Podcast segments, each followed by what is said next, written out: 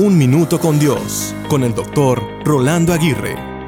Martin Luther King Jr. dijo, No permitas que ningún ser humano te haga caer tan bajo como para poder odiarle. El odio es con frecuencia un sentimiento que lleva al desosiego y a la desolación. Es un sentimiento que mina, daña y hurta la paz en muchos corazones. Es enemigo de la felicidad, primo de la tristeza y hermano de la amargura. El odio enorgullece, enseguece, arruina y destruye. El odio no disminuye con más odio.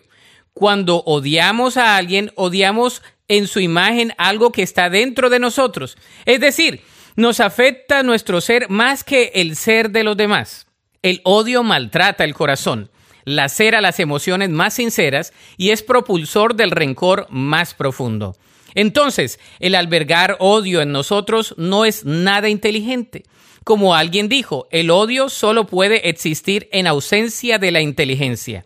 Yo añadiría que el albergar odio muestra nuestra falta de sabiduría.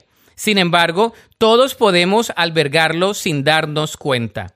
Entonces, cuando llegue el resentimiento y un sentimiento de odio, debemos hacer tres cosas. Primero, no alimentarlo.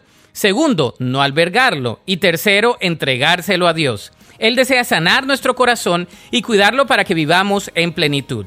La Biblia dice en Proverbios 10:12, el odio provoca peleas, pero el amor cubre todas las ofensas.